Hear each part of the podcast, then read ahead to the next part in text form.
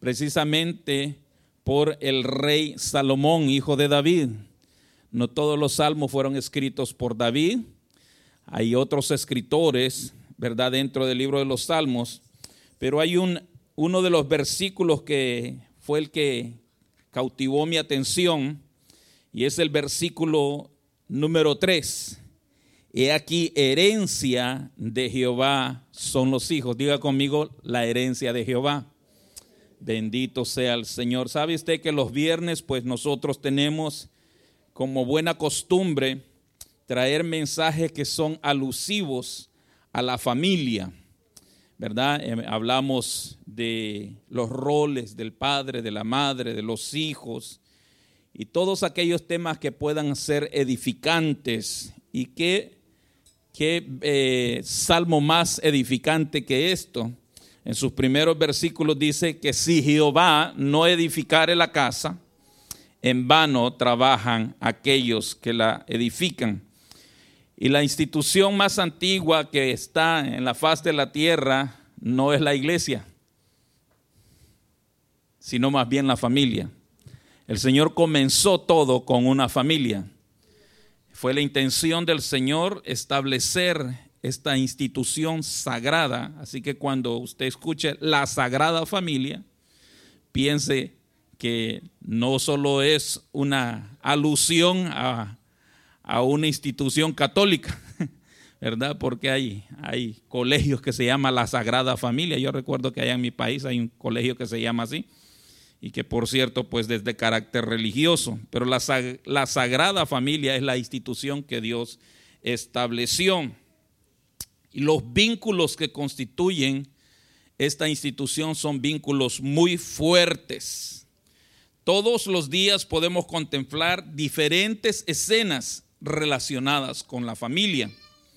Observamos con ilusión y con esperanza cuando estamos en una boda. ¿Cuánto le gustan las bodas? A mí me gusta celebrar bodas, hermano. Ojalá hayan más bodas que celebrar. Son imágenes muy, muy preciosas. Hay intercambio de votos, promesas, ¿verdad? Que se dan en ese día. Las bodas son eventos que llenan de alegría, ya sean cristianos o no cristianos. Nos llega la familia cuando nos llena también de alegría cuando nos sentamos en torno a una mesa para reunirnos, compartir los alimentos, ¿verdad? No necesita ser una ocasión especial, pero qué bonito es cuando toda la familia se sienta en la mesa. Amados hermanos, son actividades que están en, peligro de extinción también. Ahora ya a veces eh, escucho a mi esposa cuando nos dice la, la comida está lista y algunos dicen no tengo hambre, estoy ocupado no quiero ahorita, acabo de comer. Gloria a Dios por lo que todavía los tienen sus niños pequeños y, y no tienen otra opción, ¿verdad? O se sientan o se sientan. Pero son imágenes que nos llenan de alegría. Eso es lo que nosotros contemplamos como una familia. Nos llena de alegría. Bendito sea el Señor cuando nos sentamos para celebrar un cumpleaños. Esas imágenes de un pastel, de globos, ¿verdad? Que, que ahora pues se pueden guardar a la posteridad. Imagínense, antes en los tiempos de nosotros se tenía que contratar un, un fotógrafo. Y ese fotógrafo cobraba por foto, ya sea que usted saliera bien o saliera mal, siempre se la cobraba, hermano. Pero igual, eh, si todavía usted es nostálgico como nosotros, guardará tal vez algún álbum allí y encontrará esas, esos buenos recuerdos, bendito sea el Señor. Aleluya.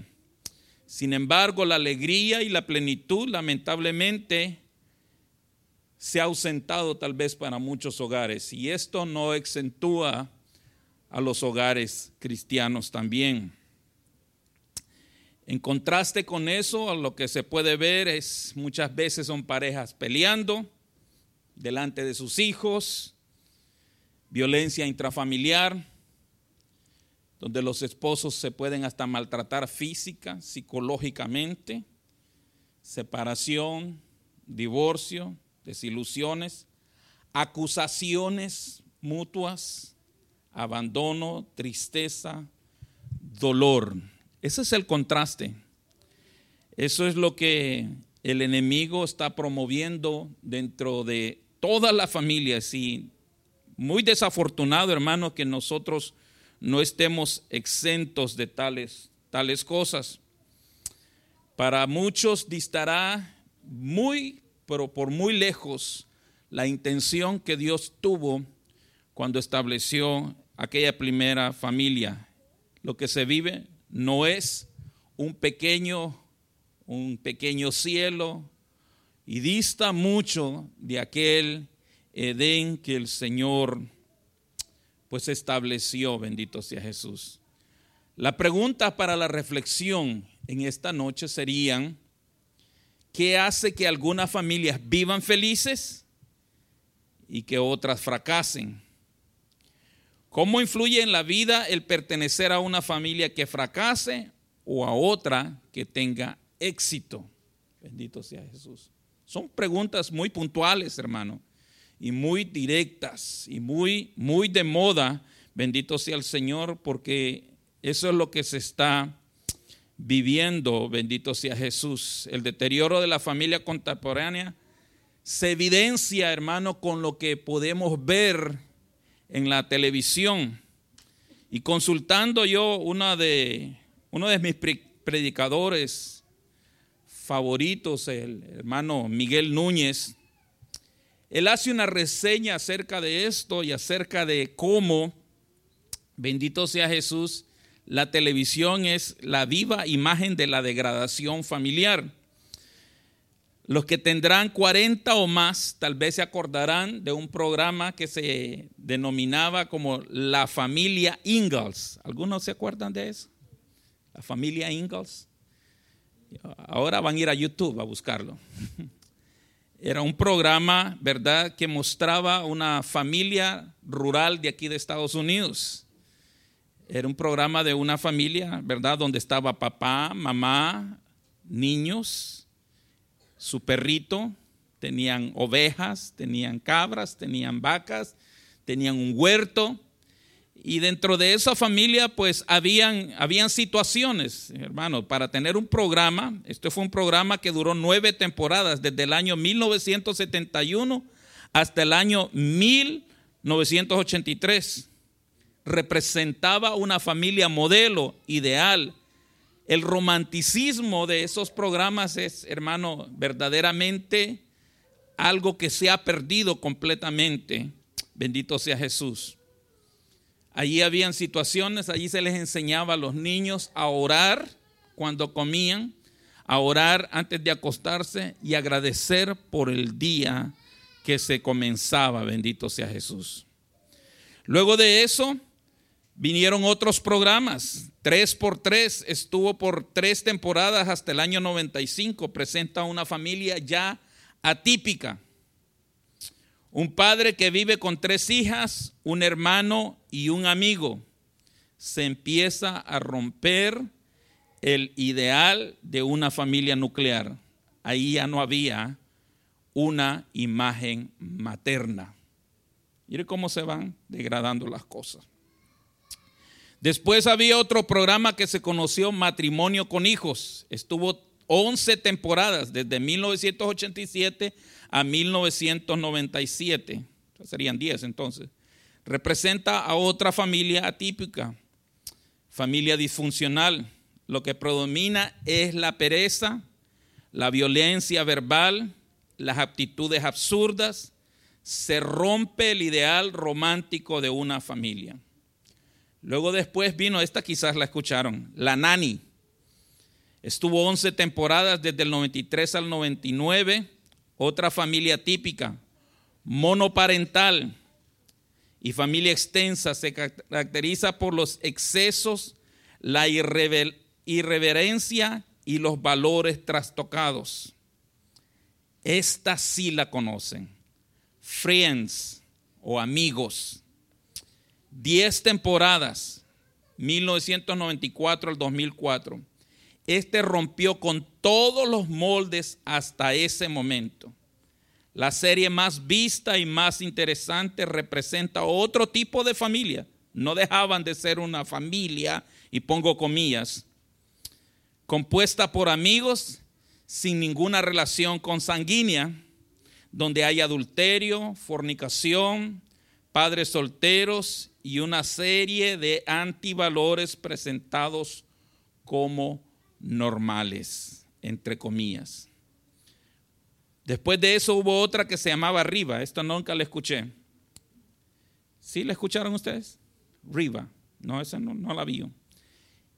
Hija adolescente casada viviendo con la madre. Un esposo adúltero viviendo al lado de la casa de Riva. Esposo del esposo muy ligada emocionalmente a la esposa de su ex. Familia disfuncional con características patológicas.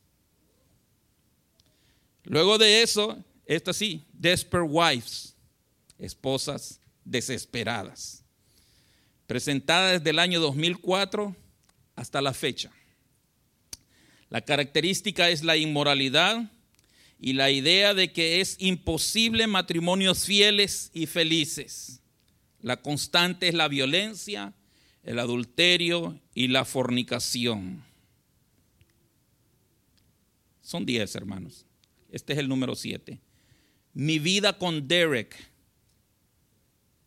Cuatro temporadas, desde el 2005 hasta el 2008. Otra familia típica. Mujer y varón divorciados con hijos de sus anteriores matrimonios viviendo juntos. Otra más. Big Love. Tres temporadas desde el 2006 al 2008. Otra familia atípica una serie de la serie más vista de los últimos tiempos. Esta es una familia mormona, polígama, donde hay muchos ejemplos de infidelidad, incesto, mentiras, asesinato, etcétera, etcétera. Y la número 10, que es la campeona de todas, Los Simpson, la reina de las series de la televisión una serie de dibujos animados para adultos, la más exitosa de los últimos tiempos. Los personajes caracterizados como egoístas, desubicados, violentos, disfuncionales, con poca inteligencia emocional, graves problemas de personalidad, alcoholismo, pereza, etc. Paradójicamente o irónicamente, la más cuerda de todos en la familia es la más pequeña, la niña más pequeña. ¿Por qué estas series han tenido tanto éxito? ¿Por qué hay tanta gente que las ve en sus televisores? ¿Cómo hemos pasado de la familia Ingalls, una casa en la pradera, hasta los Simpson, un reflejo de la sociedad donde muchos lo ven simplemente como una evolución, pero la realidad es que no hay ninguna evolución. Ha sido un retraso completamente. La familia, amados hermanos, ha sido, como yo lo digo muchas veces, lo que, se, de que ahora observamos como familia, o por lo menos lo que Hollywood nos presenta, es una caricatura de familia y están presentando lo que verdaderamente es un desastre delante del Señor como la nueva normalidad. ¿Recuerdan ustedes ahorita con la pandemia que se hablaba tanto de la nueva normalidad y que todos teníamos que acatar eso y ahora se están sacando tantas cosas, ¿verdad? y todos aquellos temores que se nos infundieron y todos aquellos que, de alguna manera levantamos nuestra voz y éramos completamente los, los conspiranoicos, resultamos teniendo la razón ahora. Los medios, hermanos, son los que están modelando ahora mismo y son el punto de referencia que muchas personas, familia, y de cómo Dios ha diseñado tal institución. Comienza pues con Jehová. Dice el, Salmo, dice, si Jehová no edificare la casa, y por favor reemplace la palabra casa como, con hogar. Si Jehová no edifica el hogar, en vano trabajan aquellos que edifican. Y quite de ahí a los albañiles y póngase usted y usted y usted y usted y cada uno de nosotros. Usted es un elemento, usted es parte de este sistema, usted es un miembro de este sistema. Nuestra aportación es necesaria y nuestro lugar está definido. Hay una silla que le corresponde a usted, hay un lugar que le corresponde a cada uno, padre, madre e hijos. Bendito sea Jesús. Pero comienza con Jehová siendo el arquitecto y el que traza, hermanos, los lineamientos, los blueprints, los drawings, los, los dibujos, el diseño perfecto de todo esto comienza con Jehová, los planos, comienza con Él. ¿Alguna vez, amados hermanos, ha escuchado el dicho, deja que Dios sea Dios? Permítele a Dios ser el Dios. Si Jehová no edifica la casa, en vano trabajan. En vano es que todos nosotros los trabajadores querramos poner y decir, a lo mejor querer intercambiar quizás algún fundamento, trazar otra línea o sugerir algo. Porque por sugerencias es que ahora se ha ido, amados hermanos, redefiniendo lo que Dios eh, había establecido. Pasamos de la familia Ingalls, donde había un padre, una madre, hijos, hijas, donde cada uno tenía una actividad que hacer. No se le llamaba abuso infantil cuando se tenía que corregir. No se le llamaba abuso infantil cuando se le tenía que asignar a los niños hacer una tarea dentro de la casa.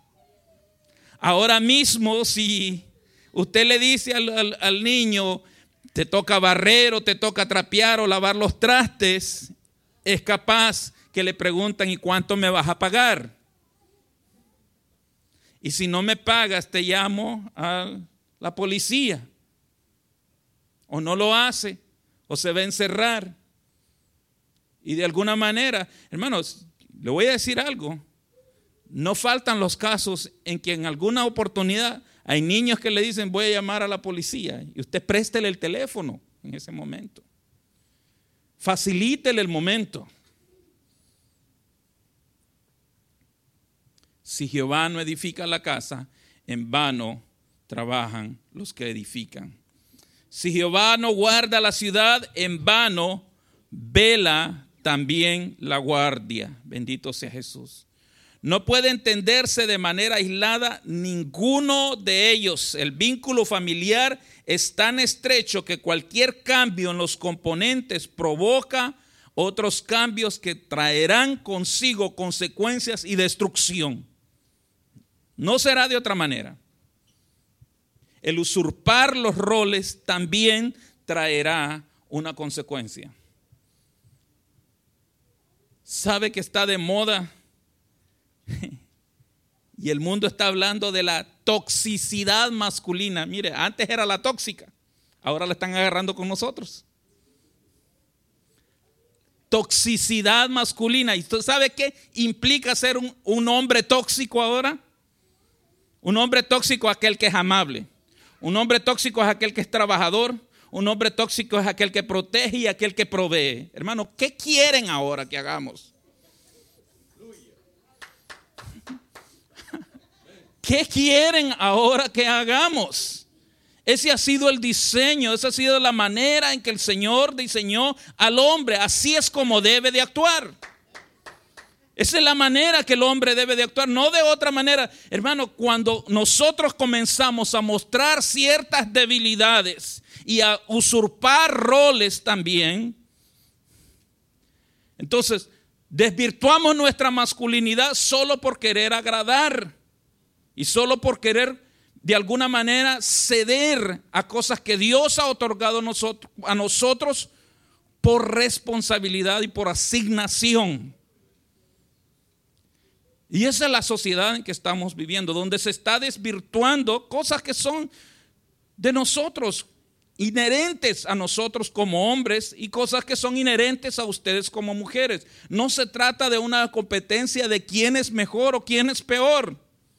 Hermanos, hay cosas que las mujeres son inmensamente mejores que nosotros. Y tenemos que reconocerlo que es de esa manera. Pero ustedes mujeres deben de reconocer que hay cosas que nosotros como varones somos inmensamente mejores que ustedes. No por gusto el Señor nos dio más masa muscular.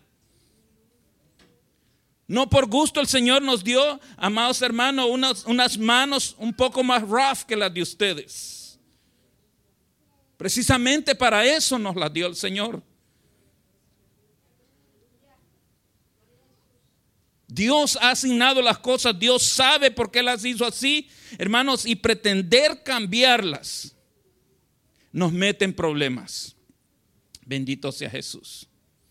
Ninguno de nosotros como miembros o elementos debe de estar aislado. Somos una institución, una organización. Bendito sea Jesús. Nos necesitamos el uno al otro. Bendito Jesús. Somos amados como, como un, una fotografía completa.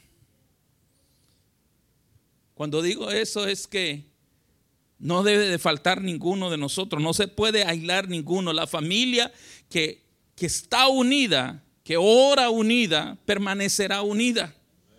Permanecerá unida.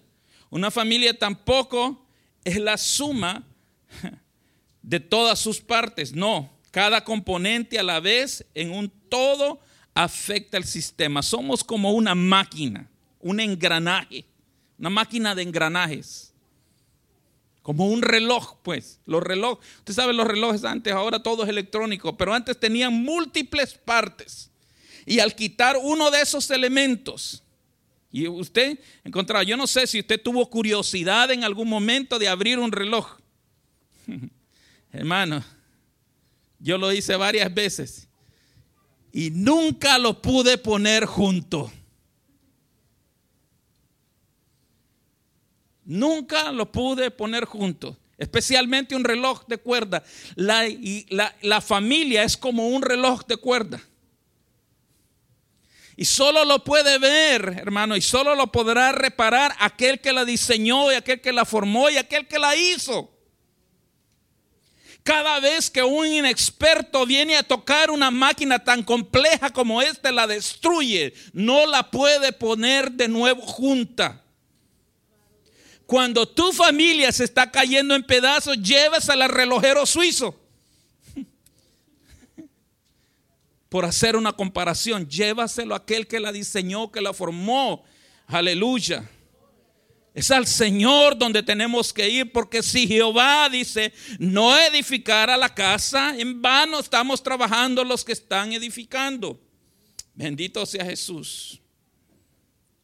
La Biblia presenta en muchas partes la importancia de la familia. El concepto de hogar es algo fundamental dentro de las escrituras. Usted ve el recorrido y la Biblia misma también nos expone también aquellas cosas que se hicieron dentro de familias y que causaron graves problemas en ellos. La, Biblia no oculta, amados hermanos, el problema que tuvo, que tuvo Abraham cuando tomó aquella mujer egipcia, la, la sierva egipcia de Agar. Hubo un problema grave con eso.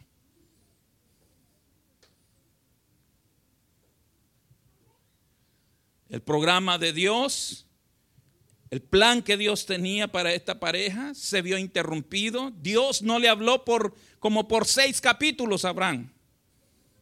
No escuchaba ya más la voz de Dios. Y tuvo que regresar a Dios para que él pudiera venir y arreglar las cosas. Bendito sea Jesús. El concepto de hogar es fundamental cualquier intervención, cualquier otro que se meta a querer arreglarlo o que no le demos la oportunidad a Dios, que es su creador, va a terminar arruinándolo. los legisladores, los políticos, los presidentes han querido tomar parte de eso y han querido establecer cosas. Y mire dónde estamos, en la situación que estamos. Tal como en los días de Noé, dice Génesis capítulo 6 y versículo 18. Pero contigo, dice, estableceré mi pacto y entrarán en el arca tú y tus hijos, tu esposa y tus nueras. El Señor está estableciendo allí, está diciéndolo bien, claramente, tú, tus hijos, tu esposa y tus nueras. Cabe notar de que Noé solo tenía hijos varones.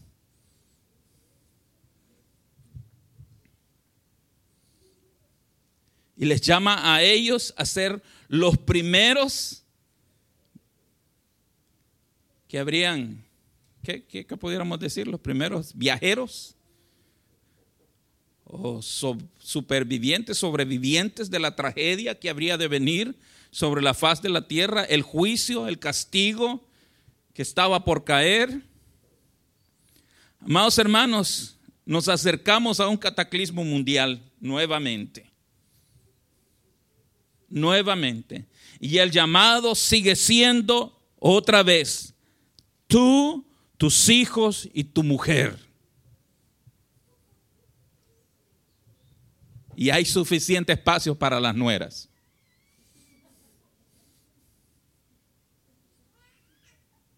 El concepto de hogar, el concepto de familia, bendito sea Jesús.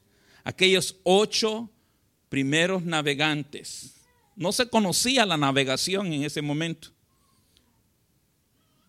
No había un mar cerca en ese instante. No había, no hubo ningún entrenamiento, hermanos, para de canoas ni de pequeños barcos. Cuando Dios dijo, voy a salvar a estas ocho personas y a los animales que Dios separó para que sean salvos en ese momento, no se conocía nada de eso sabe el mundo está a las puertas de algo, hermanos, jamás visto.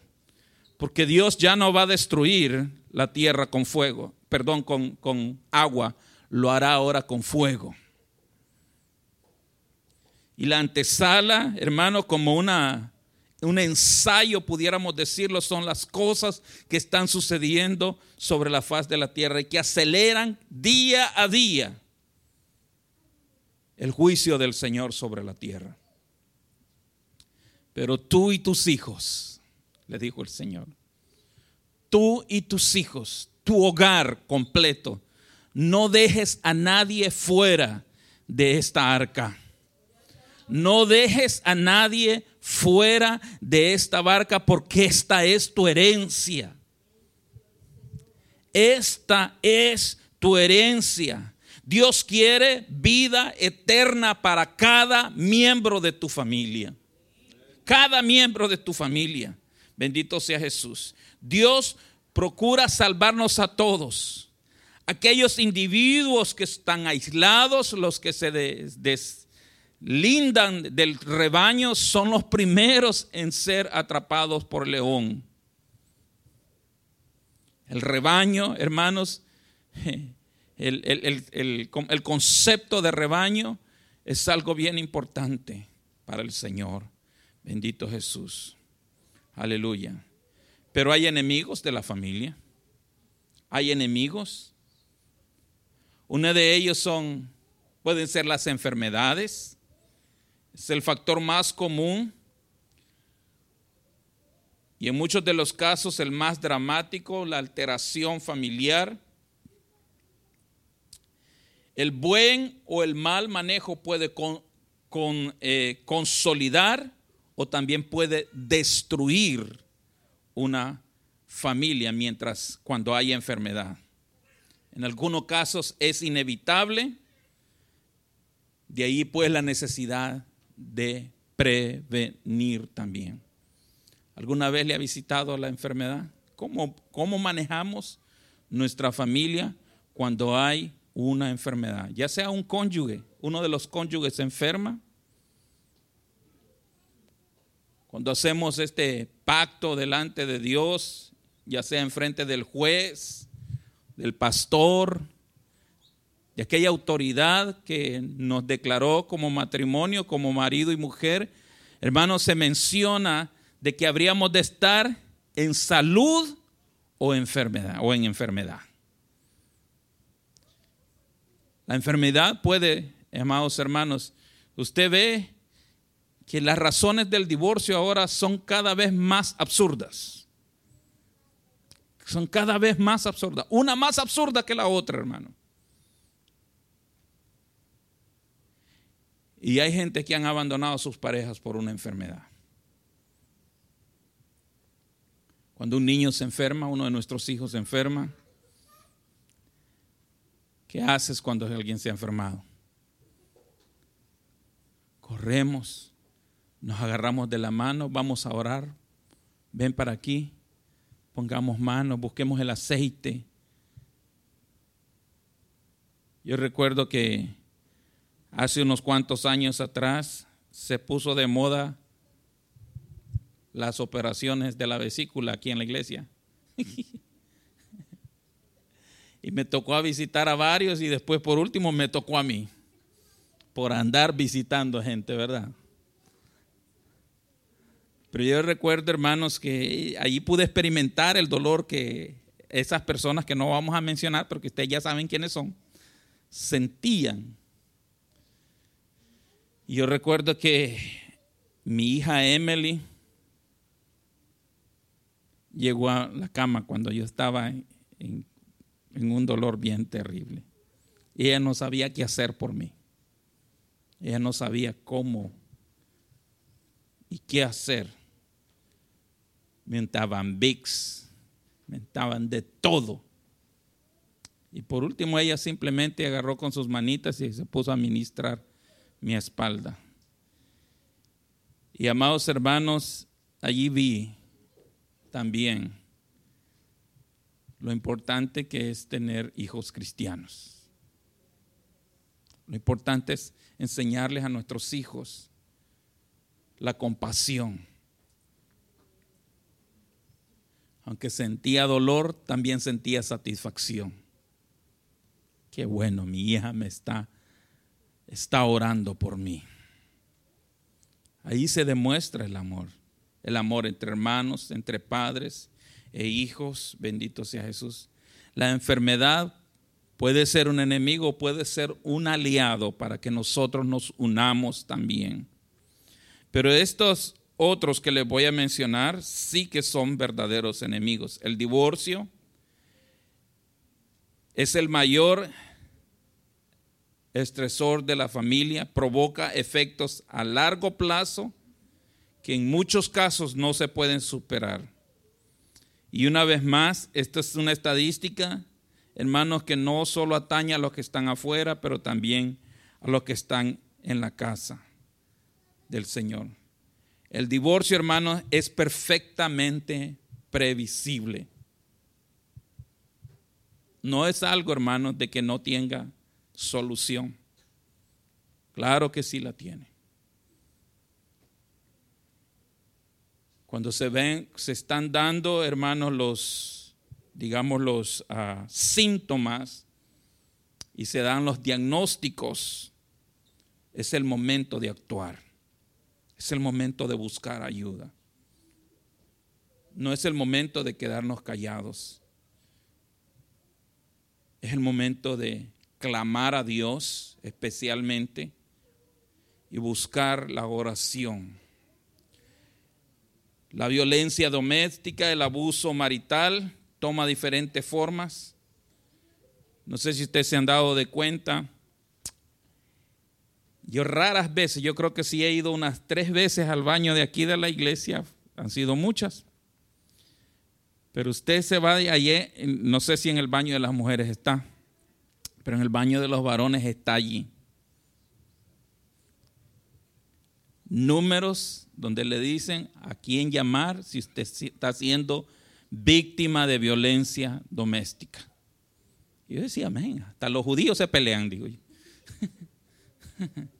Esto no solo sucede, hasta en las mejores familias.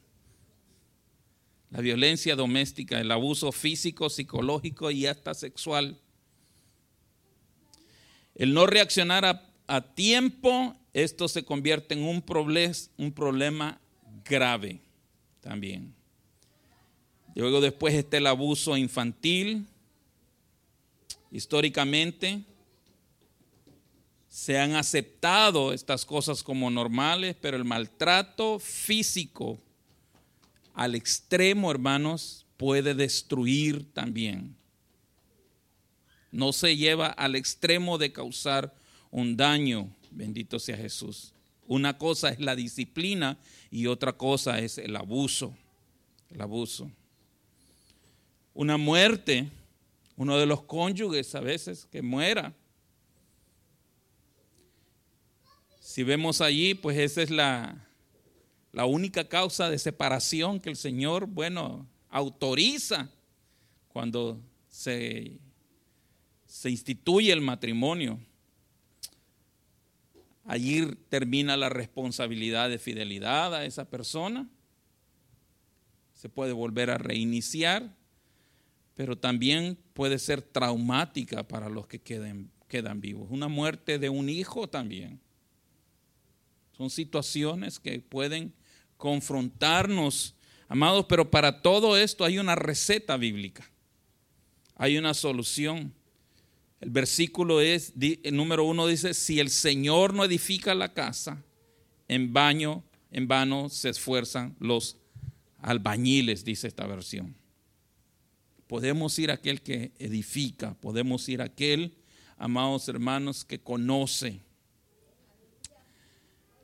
Ser una familia cristiana y tener éxito en este tiempo no es producto de la casualidad. No se trata, eso no, no es un golpe de suerte, no es que, oh, que, que suerte la tuya que eres cristiano. No, no, no. De ningún modo. Es porque el Señor ha construido. Es porque a Él le debemos una vida familiar ligada a los principios eternos, amados. es porque el Señor está allí, porque hemos decidido poner a Dios en medio de nuestra relación, porque hemos decidido honrar a Dios dentro de nuestros hogares, en cualquier lugar de nuestro hogar, hermanos. Ya sea, hermano, en la sala, en la cocina, en el comedor y hasta en el dormitorio. Allí habita el Señor también. Allí está el Señor, bendito sea Jesús. Por eso es que aquel coro que dice, yo construiré mi casa en el Señor. Construiré nuestra casa. Edificaremos sobre el Señor, sobre las buen fundamento. Dios llama sabio aquel que construye su casa sobre la roca. Y llama insensato. Hermano, hay otra versión que dice, lo llama inepto. ¿Qué es una persona inepta? Falto de conocimiento, falto de sabiduría. Construir sobre un terreno tan, hermanos, tan ligero y tan propenso a moverse como lo es la arena. Y no importa los materiales que utilizan, es lo importante es dónde vas a construir, sobre qué vas a construir porque los azotes vendrán para nosotros y la familia va a ser siempre, hermano, retada. Vendrán pruebas, pero construidos sobre el Señor, construidos sobre la roca, bendito sea Jesús. Eso es, hermano, por eso es que se puede notar muchas veces en un matrimonio cristiano y un matrimonio que no es cristiano. Eso marca la diferencia, eso es el éxito grande, la herencia que Dios nos dio. El texto habla de edificar, Dios es el encargado de edificar. Una casa, un hogar, nos sirve para protegernos del tiempo malo, para refugiarnos, para sentirnos seguros, para crear dentro de él un nido de paz donde habita el príncipe de paz. Usted llama al príncipe de paz y le dice, siéntate, esta es tu casa, Señor. Este es tu hogar. Este es el hogar que tú has construido y que nosotros simplemente estamos colaborando. Pablo dice, somos colaboradores con Cristo, bendito sea Jesús. Esa es la tarea del Señor, mantener, aleluya, darnos de su palabra y lo nuestro es simplemente deleitarnos en esa palabra, bendito sea Jesús. ¿Qué nos corresponde hacer a nosotros entonces? Vivir conforme a su voluntad hacer que nuestro hogar reine el Señor y que su palabra sea honrada entre nosotros. Estarles recordando a nuestros hijos constantemente la palabra de Dios, estorbándoles cuando ellos están actuando mal. ¿Recuerda usted, Elías? ¿Cuál fue el error tan más grande de Elías? El Señor le reclama y dice, no les estorbaste el camino. No fuiste de estorbo. Por eso es que los suegros somos de estorbo también. O por lo menos nosotros como padres somos estorbo también para nuestros hijos cuando ellos están haciendo algo mal. Usted es llamado a corregirlo. Es su responsabilidad. No va a ser popular en ese momento, no va a ser agradable tal vez decirlo, pero a su tiempo, hermanos. Esa voz de advertencia. Y no para que después usted venga y le rostre y le diga, te lo dije. Aunque es nice to say, te lo dije también. Pero cuando se trata de nuestros hijos no sentimos ninguna satisfacción, hermano. Hubiéramos deseado que nos hubieran hecho caso. Hubiéramos deseado, anhelamos eso. Bendito sea Jesús. Aleluya. Que nuestros hijos vean la vinculación de amor. Que haya nuestros en nuestros hogares un tiempo para la meditación, para la, para la devoción, para la oración. Que nuestros hijos vean nuestro compromiso con la iglesia, nuestra responsabilidad, pagando nuestros votos al Señor, dándoles el ejemplo, ser modelos adecuados para que nuestros hijos puedan ver y que el día de mañana ellos puedan seguir nuestro legado. Esa es nuestra tarea. Eso es lo que nosotros tenemos que hacer. Una vez más le recuerdo lo que dice el versículo número 3, dice, he aquí herencia de Jehová son los hijos, cosa de estima el fruto del vientre. Me llama la atención porque luego de eso, cuando se habla de vientre, estamos hablando de la madre.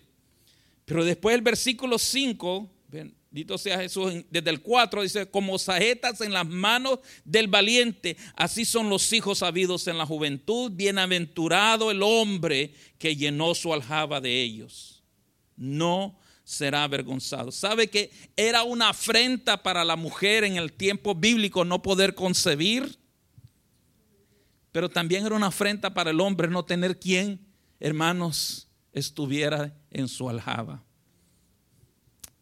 Nuestros hijos son como un ejército de defensa también para nosotros. Los presenta como que fueran flechas. Y que en determinado momento deben, tienen que ser lanzadas. ¿A quién las vamos a lanzar? Al blanco perfecto que es Cristo Jesús. El momento, llega el momento en que ellos tienen que salir de nuestra casa y establecerse a sí mismo su propio hogar. Dejará pues el hombre a su padre y a su madre y se unirá a su mujer. Dejará la, la, la, jovencita también a su padre y a su madre y se unirá a su marido. Ya es también para las hembras también, padres que tienen hembras tendrán que salir de nuestra casa. Tendrán que ser enviados. Y antes que sean enviados, asegúrese usted de haberle dado un modelo. Asegúrese usted de haberles modelado este, este modelo de familia que Dios establece en las escrituras. y que siempre funcionó, hermano. ¿Sabe por qué se canceló el programa de la familia Ingalls? ¿Mm? ¿Sabe por qué se, se canceló? No se divorciaron. Lo cancelaron porque ya no era popular. Lo cancelaron porque la gente comenzó a ver cómo, hermanos, traer cosas aparentemente más exciting. Se comenzaron a, mover los boundaries, eh, a mover, digamos, los límites, a ver, a sobrepasar límites. Usted ve cómo el deterioro nos lleva hasta el lugar actual.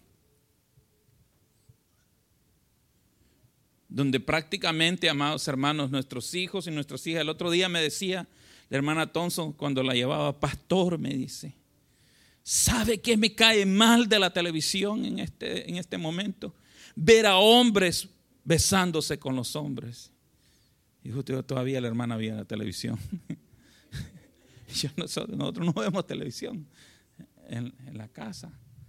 Pero eso es lo que está exhibiendo la televisión. Eso es lo que se está viendo, la ideología woke que le llaman, donde se está, armados hermanos, de robando la identidad de los roles de como padre, de hombre y de mujer.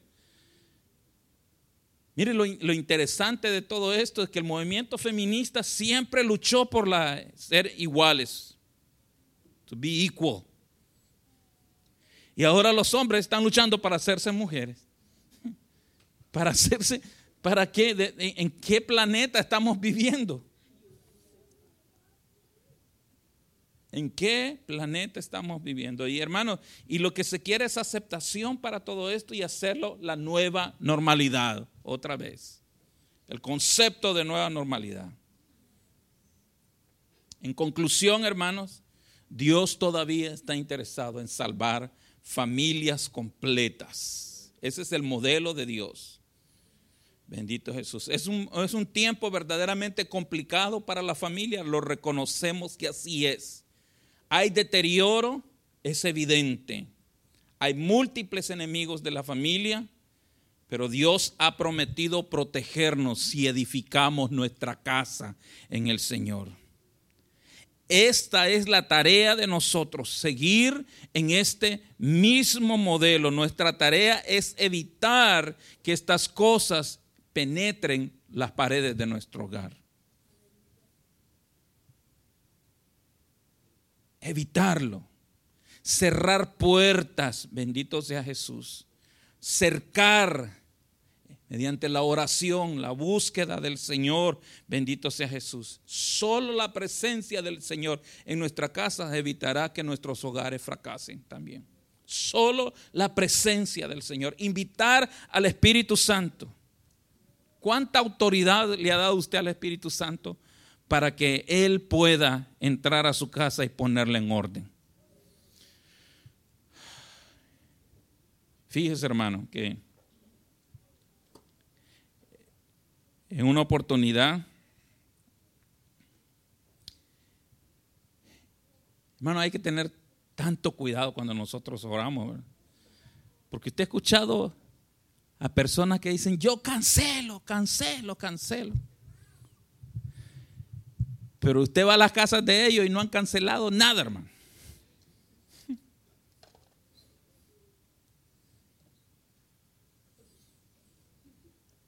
Usted va a las casas y digo yo, wow, y, y lo primero que te ponen es una película mala. Digo, cancele la televisión también, hermano. Cancele esos programas, cancele esas cosas. Cancelar tantas cosas. Hay que tener cuidado, hermano. Hay que cerrarle las puertas al enemigo. Hay que buscar de Dios. Este es, esto es lo que Dios nos ha dado. Esta es la herencia de Jehová. La herencia que el Señor ha puesto en nosotros, Padre, Madre que estás aquí en este lugar, son tus hijos. Hermano, Tu hijo no te va a recordar porque le hayas dado todos los juguetes que él ha querido. Tu hijo te va a recordar por el carácter que tú tuviste. Por las veces que quizás tuviste que ser disciplinado y que meritaba ser disciplinado y que en el momento tú lo quizás odiaste a tu padre, pero eso hizo un hombre y una mujer de bien. Tu hijo te va a recordar de la, la, vez que tú le pediste perdón cuando te equivocaste. Al menos yo todavía me acuerdo de esas cosas de mi padre. Tu hijo te va a recordar por el consejo que tuviste, por el tiempo que jugaste con él, por el tiempo que fuiste, esa, caminata alrededor de un lago, esa caminata, hermanos, en un río, esas son las cosas que se acuerdan, hermano.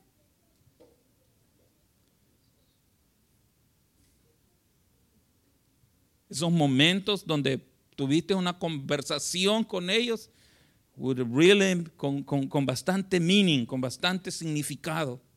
Eso se va a acordar tu hijo. Pero no se va a acordar tanto de todos los juegos que le compraste.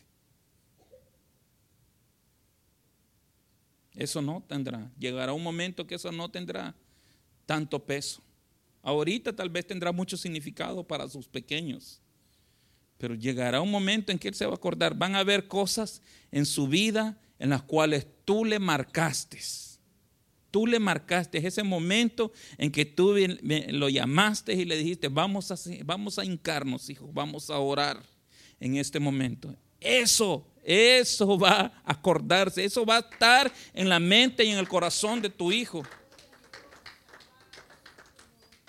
Eso sí se va a acordar, te lo aseguro, te lo aseguro. Ponte sobre, sobre tus pies. Aleluya.